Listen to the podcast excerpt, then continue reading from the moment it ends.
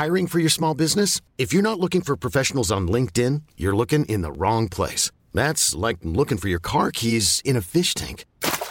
LinkedIn helps you hire professionals you can't find anywhere else, even those who aren't actively searching for a new job but might be open to the perfect role. In a given month, over 70% of LinkedIn users don't even visit other leading job sites. So start looking in the right place. With LinkedIn, you can hire professionals like a professional. Post your free job on linkedin.com slash achieve today.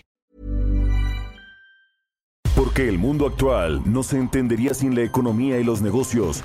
Acompaña a Mario Maldonado, el columnista de negocios más joven y objetivo del periodismo financiero, en su programa Bitácora de Negocios.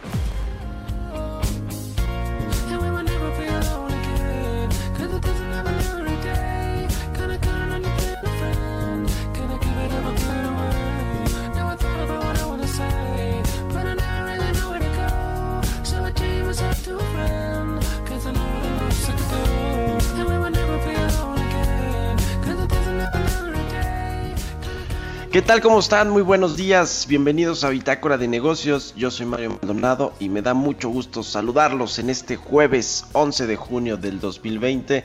Saludo con mucho gusto a quienes nos escuchan en la Ciudad de México por la 98.5 de FM. También a quienes nos siguen en Guadalajara, Jalisco a través de la 100.3 de FM y en Monterrey, Nuevo León por la 90.1 de FM, por supuesto a todas las estaciones que nos retransmiten en las otras eh, ciudades y estados de la República Mexicana y quienes nos escuchan a través de la página heraldodemexico.com.mx. Iniciamos este jueves 11 de junio como nos gusta con un poco de música y esta canción se llama Instant Crush, es de Daft Punk con Julian Casablanca. Esta semana estamos escuchando canciones con los mejores duetos o colaboraciones según la plataforma Spotify.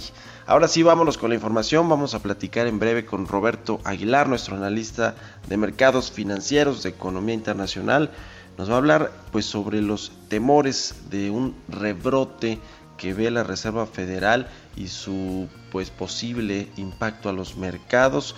Ayer este comité de la Fed eh, dio a conocer pues las proyecciones de contracción para la economía de los Estados Unidos, la tasa de desempleo que va a estar ya cerca del 9%, arribita del 9%, y bueno, pues varias cosas que dio a conocer ayer la Fed, además de dejar su tasa de interés en el mismo rango de 0 y 0.25%. Vamos a platicar también con Gerardo Flores, nuestro colaborador aquí en Bitácora de Negocios, experto en temas de políticas públicas, sobre este asunto del TEMEC que ayer eh, pues ya elaborábamos al respecto. Va a entrar en vigor el primero de julio en los próximos días. Y bueno, el problema es que todas estas leyes y reglamentaciones que tienen que cumplir las industrias, particularmente la manufacturera, particularmente la industria automotriz, pues se ve cuesta arriba que puedan enfrentar eh, todas estas letras chiquitas y todas estas reglas de origen que están propuestas en el TEMEC, sobre todo pues porque cayó la pandemia y eso retrasó todos los cambios que se, hicieron, que, se que se tuvieron que hacer en diferentes sectores económicos. Vamos a hablar de eso, que es un tema muy muy relevante. Vamos a platicar también con Luis González, él es eh, vicepresidente y senior portfolio manager en Franklin Templeton. Es un experto en temas económicos y financieros. Vamos a platicar de él, además de esta, de esta iniciativa de la cual le voy a contar yo en mi editorial, de fusionar a tres de los organismos reguladores y autónomos en uno solo, es una iniciativa de Morena, de Ricardo Monreal. Eh, hay otra que propone reducir el IVA a 10% para enfrentar crisis provocada por el COVID.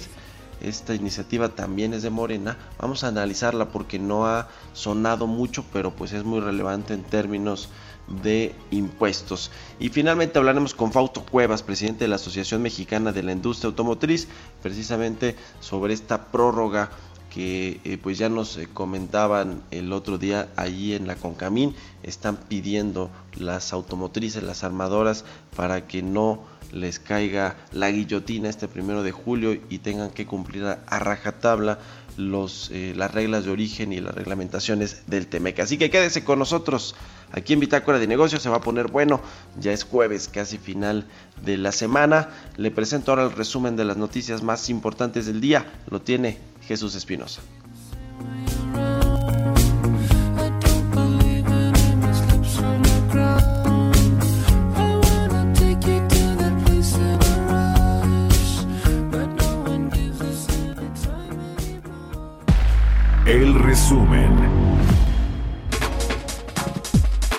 La Organización para la Cooperación y el Desarrollo Económicos pronostica que nuestro país caerá este 2020 en una grave recesión que llevará al PIB al registro histórico de menos 7.5% en un escenario donde la pandemia del coronavirus tendrá un impacto único.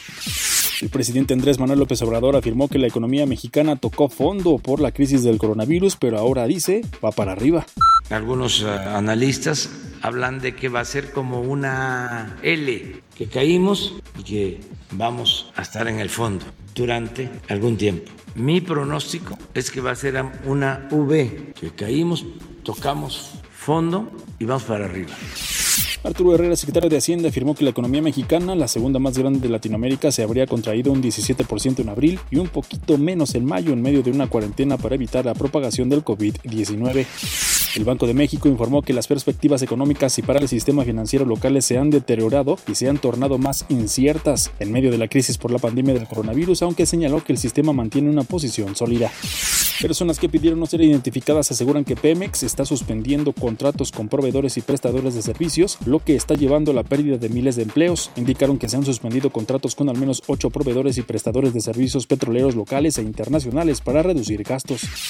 La Asociación Nacional de Tiendas de Autoservicio y Departamentales reportó que sus ventas en tiendas iguales, aquellas que tienen más de un año de operación, registran una caída del 19% durante mayo, cifra menor que la que su presidente Vicente Yáñez dio a conocer al Senado, donde había reportado un desplome de 24.3% a tiendas iguales y 21.5% en tiendas totales. Bitácora de negocios. El editorial.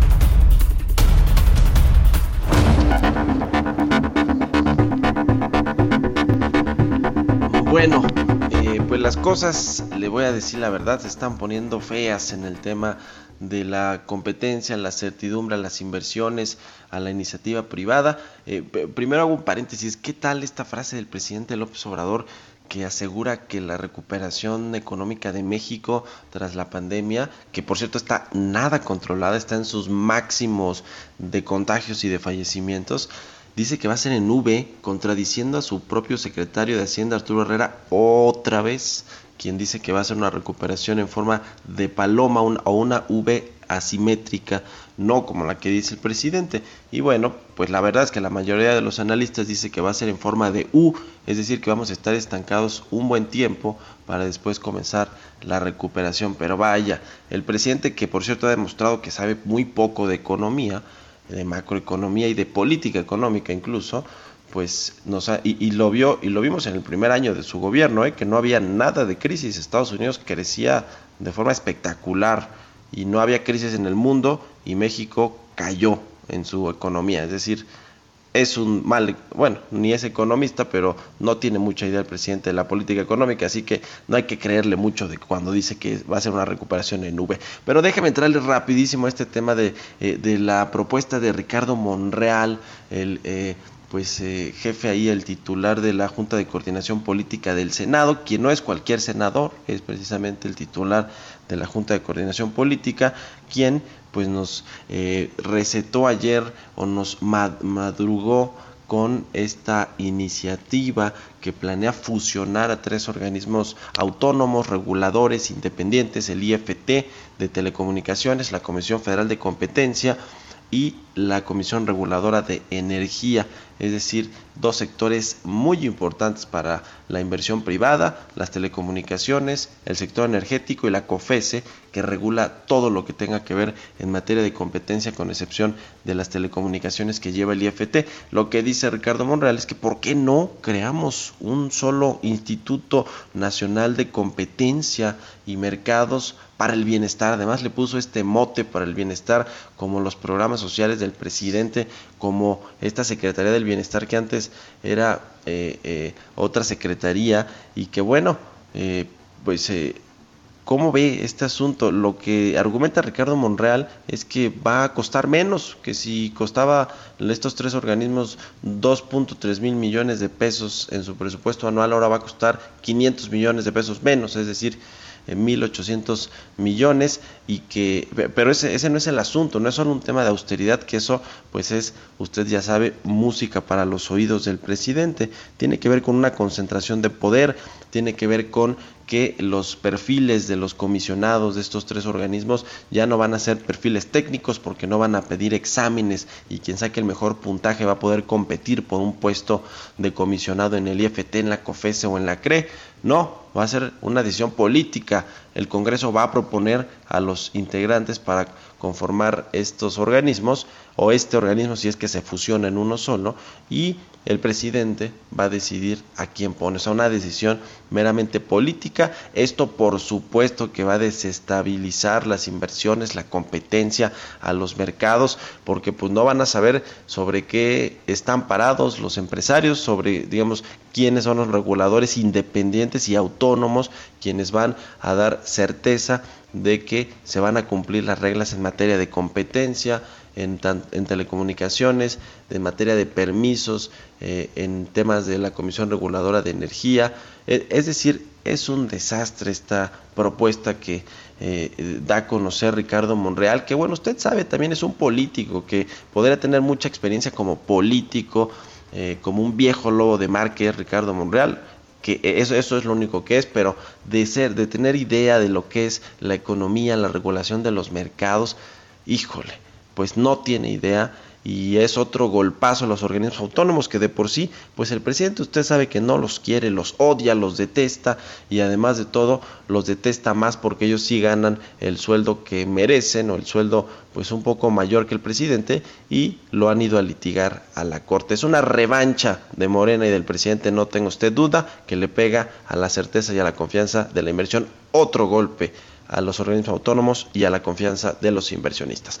Son las 6.13 de la mañana, tiempo del centro de México. Mercados bursátiles. Roberto Aguilar ya está en la línea telefónica. Mi querido Robert, ¿cómo estás? Buenos días. ¿Qué tal, Mario? ¿Cómo estás? Muy buenos días. Bueno, para abonar al comentario eh, que justamente acabas de compartir, el INEGI ya nos dio a conocer un dato muy interesante que esperaba, espera el mercado, bueno, esperaba el mercado, porque luego de iniciar una tendencia decreciente desde 2018, pues en abril la producción industrial experimentó la mayor caída de su historia, 25.1% si lo comparamos con marzo, es decir, con el mes inmediato anterior, y 29.6% con el mismo periodo del año anterior. Todos los componentes de este indicador tan relevante que es la producción industrial cayeron, la manufactura cayó 30%, la construcción 32%. Y bueno, está, estos datos están en el rango que esperaba el mercado, quizás un poquito arriba de lo que esperaba, estaba entre 11 y 28% la caída, pero bueno, pues es importante hacer notar que venía mal ya este indicador y que bueno, pues hoy se está eh, profundizando más esta situación que no, no dice o no nos eh, anticipa nada positivo para el desempeño de la economía mexicana. El tipo de cambio, Mario, para 22-29 es como está cotizando en estos momentos, ya tocó un poco más temprano el 22-31 y esto en el entorno justamente de la volatilidad de los mercados internacionales que se agudizó el pesimismo, fíjate, y los mercados financieros reportan bajas afectados por los, los temores de una segunda ola de contagios del coronavirus que retrasaría la recuperación de la economía global. Otro elemento es el pesimismo de las primeras estimaciones económicas de la Reserva Federal de Estados Unidos que consideran el efecto de la pandemia con una caída, como decías, de 6.5% una, en el PIB de este año y una tasa de desempleo de 9.3%.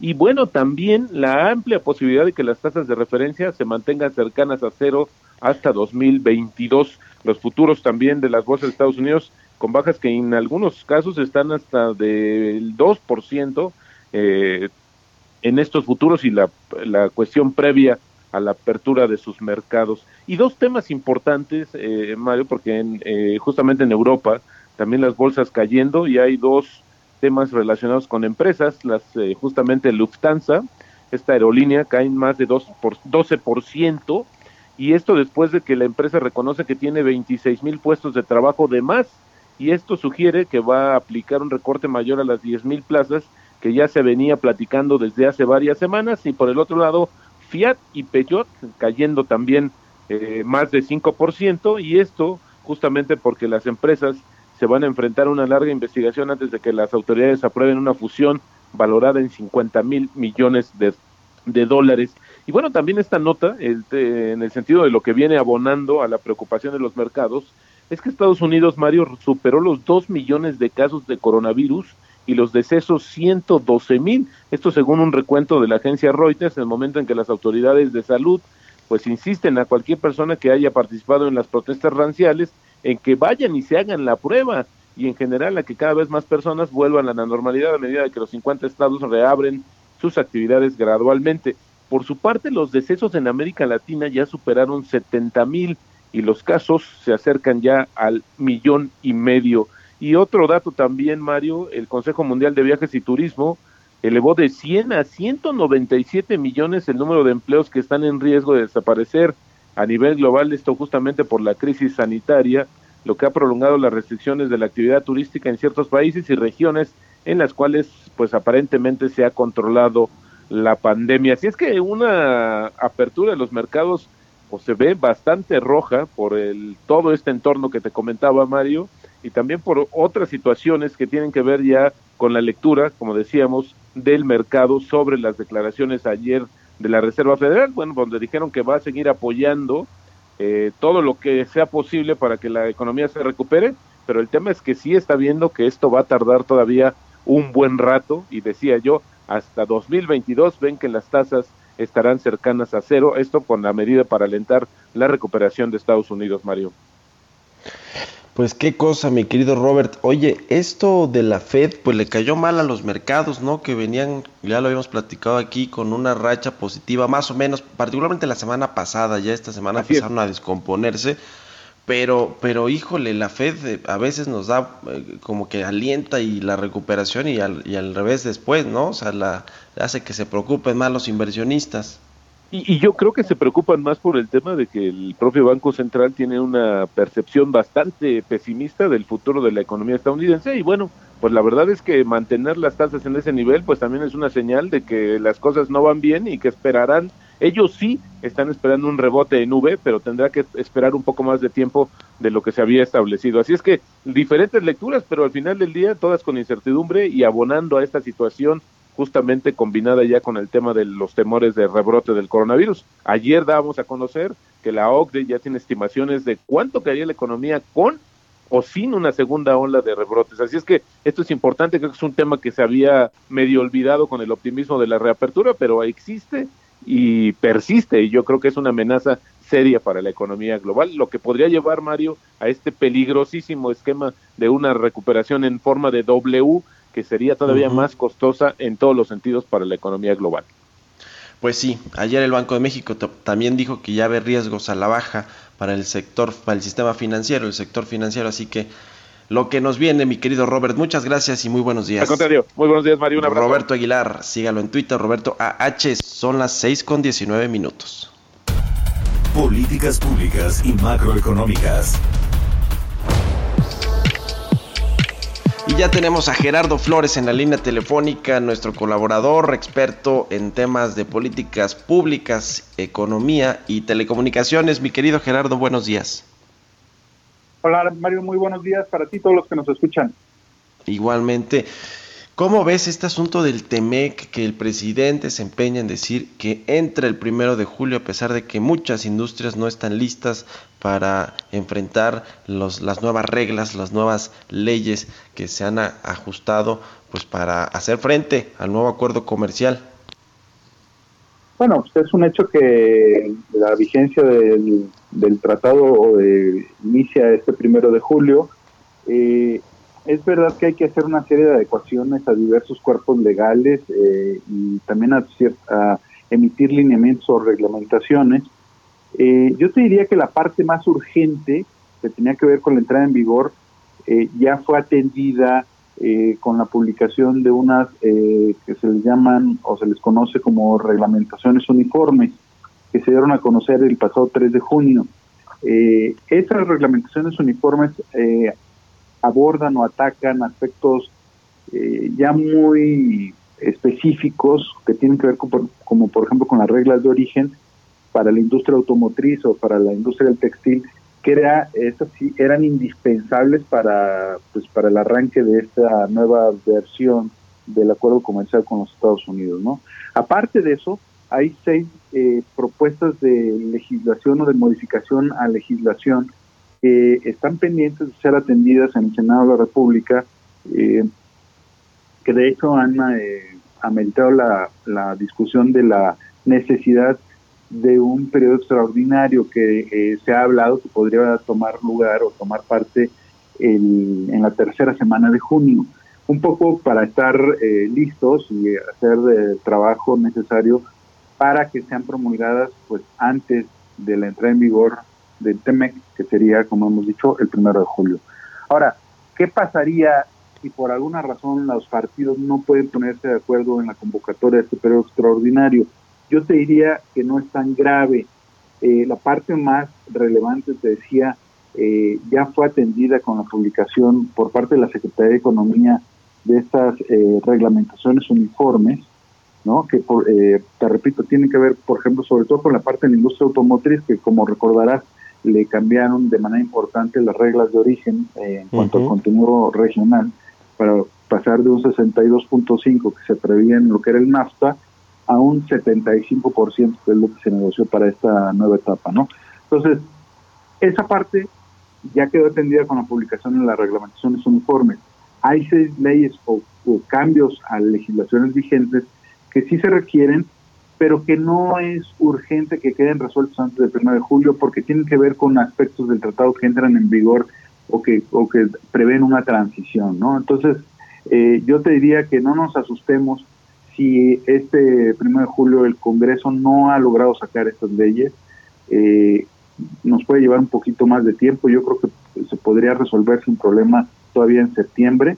Eh, pero e, ese es un poco la, el, comentario de esta mañana. Este, y bueno, un poco aparejado con esto, eh, lo que sí es importante es que el, el gobierno lo que sí tiene que trabajar, y esto es hacia el exterior, es en su reputación eh, como un gobierno que favorece el, libre comercio, ¿no? Lo digo un poco por la candidatura que se está promoviendo de Jesús Seade para titular de la Organización Mundial de Comercio, eh, que con las señales que hemos dado desde México parece difícil que reciba un apoyo por parte de muchos países, ¿no? Sí, tienes toda la razón. La verdad es que a pesar de que Jesús se trata de defender con que la Organización Mundial de Comercio no es neoliberal, pues uno de los eh, preceptos del, neoliberalismo tiene que ver con el libre comercio. Y en México la verdad es que eh, lo que ha dicho el presidente con este tema del sector energético y este asunto nacionalista, pues nos aleja un poquito de eso, aunque no ha puesto barreras proteccionistas, pero sí nos aleja de lo que es el libre, libre mercado. Así que yo creo que Jesús se va a quedar esperando, mi querido Gerardo. Muchas gracias por tu comentario y muy buenos días. Muy buenos días, Mario. Un saludo. Un abrazo, que estés muy bien. Gerardo Flores, nuestro colaborador experto en temas de políticas públicas y de telecomunicaciones. Sígalo ahí en su cuenta de Twitter. Vamos a hacer una pausa rapidísima y regresamos aquí a Bitácora de Negocios.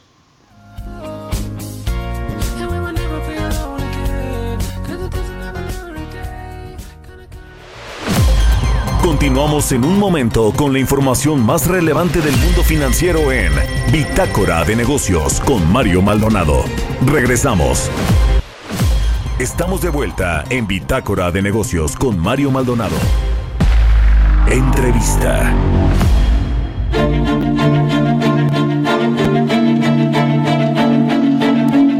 Ya estamos de regreso aquí en Bitácora de Negocios. Son las 6 de la mañana con 30 minutos tiempo del centro de México y vamos a platicar con Luis Gonzalí. Él es vicepresidente y senior portfolio manager de Franklin Templeton, a quien siempre me da mucho gusto saludar en la línea telefónica. ¿Cómo estás, Luis? Muy buenos días. Mario, buenos días. Todo, todo en orden. Pues varias cosas que platicar. ¿Qué te parece si le entramos a esta propuesta o iniciativa de Morena que bueno, pues está ahí flotando en el ambiente, parece que no se ha propuesto formalmente en el Senado, pero pretende reducir el IVA del 16% actual al 10% durante los siguientes seis meses con pues el objetivo de que se pueda reactivar el consumo, de que haya una recuperación más rápida. ¿Cómo se ve esta iniciativa? ¿Cuál es tu opinión? Eh, ¿Crees que, que tiene sentido? Y sobre todo también si va a pasar, porque yo veo ahí al presidente y a su política fiscal y a su fiscal de hierro, Raquel Buenrostro, pues que no se quieren mover un ápice y que al revés quieren recaudar tantos impuestos como se pueda. Sí, la, iniciativa es muy, muy simple, ¿no? Como dices, pasar el IVA del 16 al 10% durante seis meses y, punto. Creo que como iniciativa solita, bueno, carece un poco de, de, apoyos, eh, ¿no? O sea, creo que es una iniciativa, si bien contracíclica, tiene que venir acompañada a fuerza de, algún otro tipo de iniciativa. Lo vimos a inicios de mes también que Alemania este, bajó, bajó su IVA de 19 a 16%, pero acompañó dicho estímulo eh, con, con, muchos otros, ¿no? Entonces, creo que para que sea eh, útil, debería justamente acompañar acompañar este con, con otros estímulos, ¿no? Y lo vimos más o menos en 2008 digo en 2008. Lo vemos más o menos en 2018 y 2019 cuando eh, bajan el, el, IVA en la, en la zona fronteriza eh, a la mitad, ¿no? De 16-8% y ahí podemos ver los efectos eh, del boquete en la recaudación que puede que puede que puede traer este tipo de medidas. ¿no? Sí, sí, sí, sí. La verdad es que eh, como está el gobierno en, términos de cobrar impuestos, pues se ve difícil. Ahora, esto, y yo veía que ponías ahí en tu cuenta de Twitter, que por cierto recomiendo es arroba Luis González, eh, pues a ver, el asunto es que la economía informal es muy grande y bueno, pues ahí no se pagan impuestos, ¿no? Tú dabas el ejemplo ahí de los tianguis, eh, lo cual, bueno, es una realidad, ahí no se paga ni IVA y, y, por supuesto ni otro tipo de impuestos como ISR, ni un impuesto especial, ni mucho menos. Esto, al final de cuentas, a quien beneficiaría Morena es a quienes sí pagan impuestos porque consumen o compran en establecimientos eh, pues eh, que, que, sí tienen una reglamentación, que sí pagan impuestos, o, o bien lugares bien establecidos, ¿no? Eh, este asunto también como un poco contraviene, contradice el tema pues del, gobierno, ¿no? Digo, a lo mejor las compras que hacen en los autoservicios, en el comercio formal, pero pues hay mucha informalidad y ahí no se paga impuestos. Sí, digo, lo bueno es que justamente tenemos este este ejemplo del, del 2018. El, el, Centro de Investigación Económica Presupuestaria hizo justamente eh, eh, un, un análisis de eh, qué tanto te podría aumentar el consumo cuando bajas el IVA, ¿no? En, y, y, lo, y, lo, hizo para, justo para la frontera norte, ¿no? Entonces, bueno, de entrada se te cae la recaudación del IVA a la mitad, ¿no? Del, del 16 al 8%. Pero ¿qué tanto puedes recuperar de esa caída?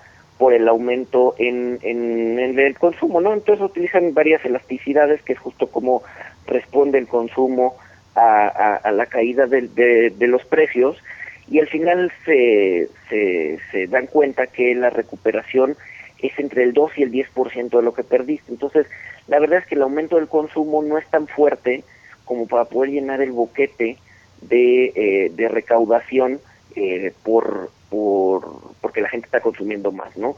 Si eso lo trasladamos al IVA nacional, eh, asumiendo que todo se queda igual, 2019-2020, que es, que es un escenario complicado porque bueno, este año se va a caer el PIB y por lo tanto la recaudación, pero solo para ver el efecto de la caída del IVA, si lo dejamos igual, podemos ver que en 2019 se recaudaron como 930 mil millones de pesos por IVA, eh, lo que implicaría una caída de casi 200 mil millones, es decir, una caída de recaudación por IVA de alrededor de 20 mil, digo, de 20%. Y si además lo trasladas a la recaudación total, pues el IVA corresponde alrededor del 20-25% de lo recaudado y pues entonces implica que la recaudación se va a caer entre 4 y 5% en el año. ¿no? Y eso incluyendo que pues prácticamente no vas a recuperar nada porque el consumo tampoco se va a reactivar nada un poco lo que decía al inicio, justamente es eso, que tiene que venir acompañado de otras medidas, como apoyos a las familias. Digo, al final del día, si 12 millones de personas han perdido su ingreso, pues es difícil que salgan a comprar aunque el IVA esté en cero, ¿no?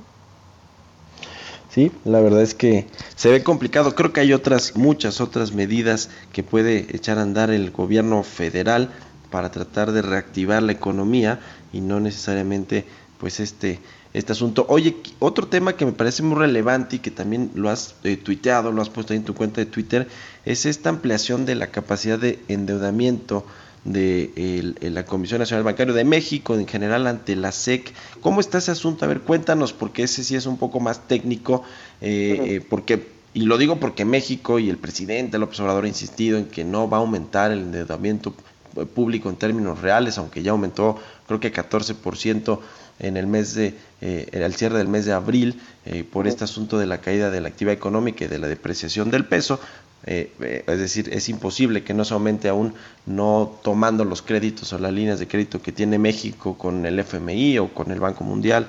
Pero, eh, ¿cómo está este asunto, a ver, de que México amplió esta capacidad? Sí, digo, no, hasta ahorita no es nada nada que, que, sea realmente relevante. Lo único que hizo es, le avisó a la SEC, la SEC es justo la Comisión Nacional Bancaria de Valores de Estados Unidos, que quiere ampliar su eh, capacidad de endeudamiento. Es decir, antes tenía o podía emitir hasta 10 mil millones de dólares, los cuales ya emitió eh, en, el transcurso del sexenio, y ahora lo que dice es, ok, ¿sabes qué? Me quiero endeudar 5 mil millones más, pero quién sabe cuándo, ¿no? O sea, simplemente amplió esa, esa, esa, esa ventana de oportunidad para, si ve oportunidades en el mercado global, pues salir a, salir a colocar, ¿no? Entonces, eso fue realmente lo que pasó ayer lo que preocupa un poco es que sí está eh, priorizando el endeudamiento externo, ¿no? Eh, como decías, se ha, o ha aumentado el endeudamiento interno al 14% de su de su techo de endeudamiento, pero el externo ya lo trae al 100. Entonces, eh, sí el gobierno actual está, o parece ser que está eh, aumentando su endeudamiento externo o está priorizando el endeudamiento externo sobre el interno. Sí, sí, sí. Lo veamos incluso con este con esta línea de crédito de mil millones de dólares, ¿no? Con el, Banco Mundial, que pues al final tuvieron que admitir y que sí es la contratación de nueva deuda, aunque estuviera eh, pues ya en el paquete económico que se aprobó en el Congreso. Eh, te quiero preguntar también sobre lo que dijo ayer la Fed en, este eh, comité sobre la recuperación económica, sobre pues la tasa de desempleo que va a estar arriba del 9%, esta contracción del 6.5% y también pues eh, el hecho de dejar las tasas eh, prácticamente en cero, su tasa de interés. ¿Qué presión le pone esto al Banco de México? ¿Qué llamado le hace a la Junta de Gobierno acá en nuestro país con respecto a su política monetaria? ¿Cómo viste a la Fed y qué tendría que hacer el Banco de México en las siguientes decisiones de política monetaria? creo que le facilita un poco la decisión de seguir bajando tasas a Banjico. Eh, o sea, a ver, la, sorpresa un poco es que patean hasta el 2022 una posible subida de tasas. Eh, entonces, bueno, eso, eso le da cierta flexibilidad o cierto alivio a Banjico para seguir bajando tasas. Sin embargo, seguro vamos a empezar a ver algo de presiones inflacionarias, por lo que eh, Banjico se va a tener que empezar a detener en algún punto eh, de, su ciclo de, baja de tasas, ¿no? Entonces, eh, yo creo que ahí eh, los factores internos van a pesar un poquito más en las decisiones que llegue a tomar Banjico. sin embargo, yo creo que, bueno, el, factor externo que es seguir a la Fed y que lo hizo durante muchos años, pues bueno, ya te alivia un poco esa presión, ¿no? Ahorita yo creo que Banjico se va a empezar a fijar más en el contexto interno de ralentización económica y de inflación. ¿no? Entonces, por lo pronto, para finales de mayo, yo creo que vamos a ver a Banjico bajando tasas, unos 50 puntos base, eh, y, el consenso es que pues, probablemente vengan dos, una o dos bajas más en, lo que resta del año. Y finalmente, Luis, quiero preguntarte sobre el tema de la recuperación en México, esta sopa de letras que tenemos entre analistas, entre la Secretaría de Hacienda, el propio presidente ayer decía que él cree que va a ser una recuperación en V y no asimétrica, como dice Arturo Herrera, es decir, en forma de palomita, sino casi casi un rebote eh, eh, eh, espectacular en lo en digamos que hacia el último trimestre y en el próximo año. ¿Tú cómo la ves? No, a ver, V creo que es complicado, eh, sobre todo porque no ha habido no ha habido estímulos fiscales, ¿no? Eh, los estímulos fiscales te ayudan a la recuperación y creo que México es de donde ha cojeado, entonces dudo mucho que sea que sea V. Yo estoy más eh, del lado de, del secretario de Hacienda, yo creo que sí va a ser como una palomita, quizás un poco más lento de lo que él estima, pero sí va a ser una caída fuerte, eh, que se va a ver en todos lados del mundo, no solo en México, y creo que va a haber una recuperación muy paulatina para llegar a finales del sexenio con un PIB similar a como lo tomó el presidente López Obrador en 2018, ¿no? Eh, ya algunos están hablando de un posible sexenio perdido eh, en, en, términos de crecimiento. Este, yo yo soy más de la idea que va, o sea, muy similar a lo que a lo que a lo que dice el secretario de Hacienda. Ayer, por cierto, la OCDE de José Ángel Gurría eh, hablaba sobre México y decía que México ha sido siempre un buen pagador a sus inversionistas, que no había por qué temerle al endeudamiento para enfrentar esta crisis, la reactivación económica. Y bueno, pues decía que eh, la, recuperación también quizá iba a ser mucho más tardada porque el gobierno había tomado la decisión de no endeudarse. Eh, eh, el secretario Arturo Herrera, el secretario de Hacienda, afirma que no hay margen para endeudarse, pero muchos dicen que sí hay margen, aunque no el que tienen otros países, como los desarrollados en particular, que tienen normalmente mucha, mucha deuda, están muy apalancados, pero, pero ¿cómo ves tú este, este asunto del endeudamiento? Ya me habla, nos hablabas del endeudamiento externo, que ese sí lo están utilizando y colocando eh, bonos y refinanciando y demás, pero ¿cómo se ve este asunto? La OCDE dice, a ver, pues no hay por qué tenerle miedo, porque México casi nunca les ha quedado mal, o nunca en la época reciente a los inversionistas. Sí, a ver, creo, que México sí tiene una posición un poquito, una posición fiscal un poquito más apretada que el resto. Sin embargo, o sea, platicando con distintas calificadoras nos dicen, mira, en términos de calificación crediticia, si todo el mundo está endeudando, endeudate tú también, ¿no? La verdad es que lo vemos positivo. Al final del día hacemos muchos comparativos contra pares y, eh, y si todo mundo está endeudando tú comparativamente no te vas a no te vas a ver mal no entonces en ese sentido creo que cabe un poquito más o te amplía la posibilidad de hacer un, un, endeudamiento extra porque pues al final del, día todo el mundo lo está haciendo no entonces sí o sea creo que un poco de endeudamiento no nos caería mal sobre todo si es usado para eh, apoyar a las actividades económicas no si al final del día te endeudas para seguir dando becas a estudiantes pues prefiero que no se endeuden, ¿sabes?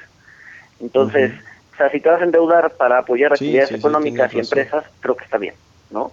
Si te vas a endeudar este para apoyar... ¿Mande? Sí.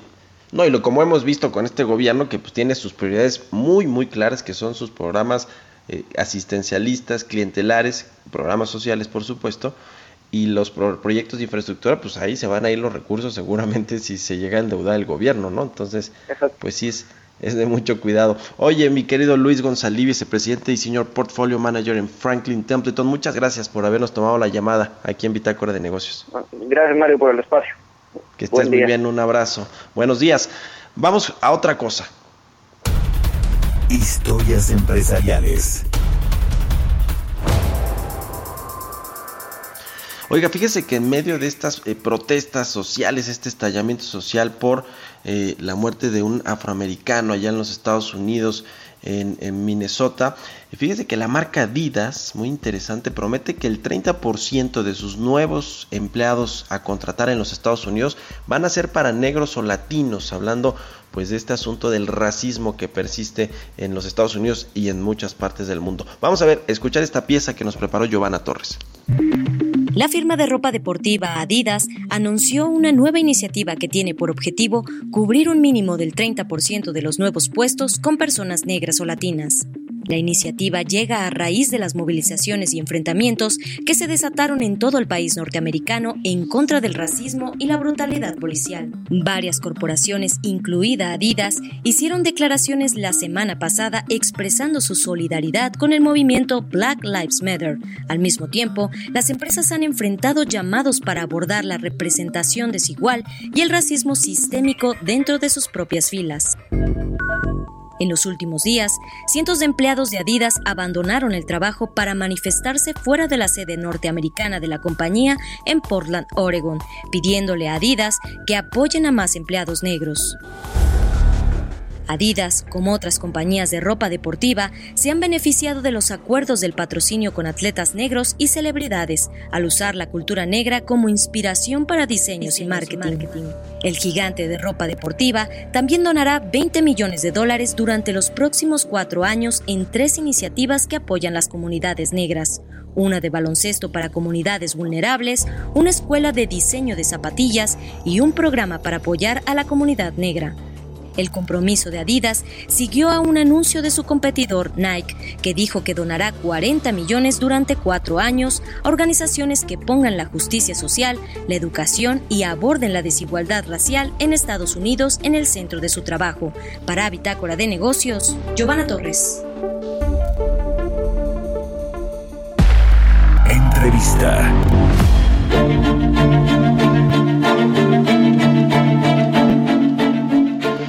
Bueno, está en la línea telefónica Fausto Cuevas, presidente de la Asociación Mexicana de la Industria Automotriz, a quien me da gusto saludar. Fausto, muy buenos días, gracias por tomarnos la llamada.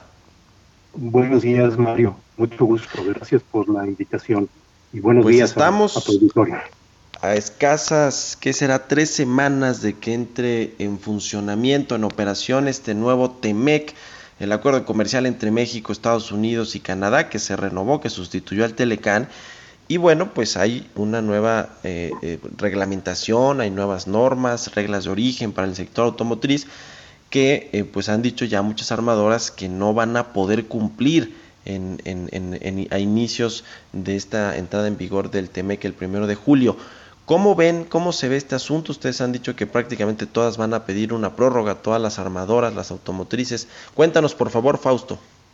Sí, Mario.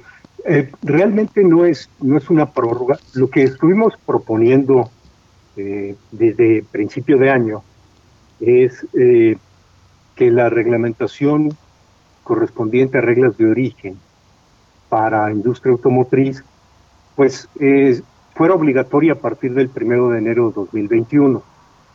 Sin embargo, pues la respuesta no fue positiva y el a partir del primero de julio de este año, pues entra en vigor el tratado y con ello también las nuevas reglas de origen para industria automotriz. Entonces, lo que sucede es que el propio tratado establece una posible eh, aplicación de tiempos distintos es decir, cada empresa puede solicitar un régimen de transición alternativo. Y este régimen de transición alternativo lo que significa es que es un plan de integración con tiempos distintos a los que establece el tratado. Y son tiempos que están establecidos pues de acuerdo a un plan que cada empresa tendrá que proponer a los distintos gobiernos de la región de América del Norte. Esto deberán hacerlo, es una solicitud inicial que presentan el primero de julio, una vez que es revisada por los gobiernos y reciben una respuesta, tienen un plazo adicional hasta fines del mes de agosto para presentar su solicitud definitiva y su plan de régimen de transición alternativa. Esto es lo que les estaría permitiendo pues tener transiciones distintas a las que establece actualmente el propio tratado. A ver, esto, Fausto, es algo que ustedes o que cada armadora, cada automotriz eh, puede eh, eh, platicar directamente con eh, sus contrapartes en los Estados Unidos o eh, eh, con los gobiernos de los Estados Unidos o es algo que incluso tiene que pasar por el Congreso mexicano. Estas aprobaciones como tú dices no necesariamente son una, prórroga pero sí digamos una especie de nuevo acuerdo o de un nuevo término en tanto ustedes están listos digamos la mía o las automotrices en México están listos para cumplir con todas las reglas de origen eh, con, ¿cómo, ¿Cómo tiene que hacer este proceso? ¿Pasa por el Congreso o es directamente eh, las automotrices con, sus contrapartes y con Estados Unidos? No, es justamente la propia empresa con cada uno de los gobiernos. Es una solicitud que va a ser aprobada por los tres gobiernos de la región, pero es con el ejecutivo de, de cada uno de los tres países. No es una situación que cambie los términos del tratado porque ya está contemplada en el tratado, ya fue aprobada por, el Congreso. Entonces, lo único es que es un plan distinto para lograr la integración y al término de este eh, régimen de transición alternativo, la empresa ya estará eh, obligada a cumplir con lo que ahorita ya establece el Tratado de México, Estados Unidos y Canadá. O sea, es simplemente postergar, tener un, tiempo distinto para poder eh, integrarse a, las nuevas reglas de, origen. ¿De, cuánto ¿De, cuánto tiempo estamos hablando, Fausto? Eh, me imagino que incluso eh, varía o, o depende de cada una de las automotrices y armadoras que están en México pero más o menos cuál es el promedio de tiempo que ustedes están eh, eh, pidiendo un poco alargar la, el cumplimiento a rajatabla pues de todas las normatividades y las reglas de origen del sector automotriz incluidas en el nuevo TEMEC. Bueno, la verdad es que eh, eso, como bien dices, depende de cada una de las empresas, de su propio plan de integración, pero esto puede ser, en lugar de que tengas que cumplir en un plazo de tres años, el periodo de transición puede ser de cinco o en algunos casos de hasta siete años. Dependerá de cómo esté eh, la propuesta de plan de cada quien. Ahora, también esto no quiere decir que es para todo, para toda la empresa. Puede ser también por modelo o por línea de producto. dependerá de cuál es la situación en la que se encuentre cada quien de manera individual y cuál es su planteamiento para llegar a cumplir con las nuevas reglas de origen eh, una vez que concluye este periodo de transición. Ya. Eh, Fausto, en un minutito y medio que nos queda para concluir el programa, quiero preguntarte cómo va el asunto de la reapertura del sector, la reactivación de las operaciones, eh, cómo está siendo, está estando, digamos, yendo bajo lo que tenían previsto, les ha costado más trabajo, cómo va la reactivación del sector automotriz en México. Pues lo que te puedo comentar, Mario, es que todas las empresas tienen su aprobación de protocolos sanitarios y cada una tiene su propio también eh, plan de regreso gradual a, la actividad. Eh, ha sido un, proceso complicado, difícil, porque pues bueno, las circunstancias de la pandemia del COVID-19 no han permitido que regresemos exactamente en los mismos tiempos que nuestros socios comerciales de Estados Unidos y Canadá. Pero, sin embargo, eh, vamos avanzando. Eh, esperamos, pues este año va a ser complicado. Desde luego que va a ser muy difícil recuperar lo que se dejó de producir, exportar y de vender en, el mercado interno en los próximos meses de este año. Va a ser muy difícil eh, la recuperación. ¿no? bueno, pues esperemos. sí, sí, adelante.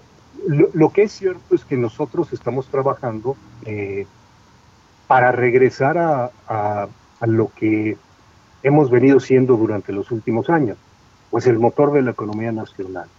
Sí, sí, sí.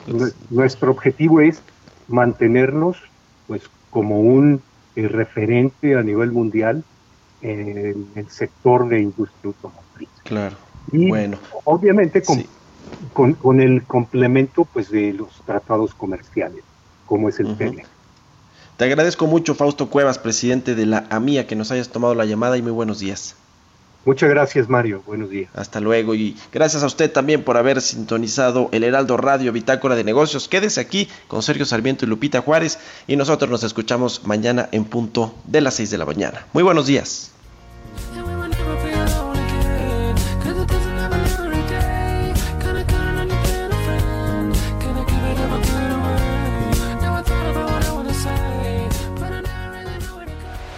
Esto fue Bitácora de Negocios con Mario Maldonado, donde la H suena y ahora también se escucha una estación de Heraldo Media Group.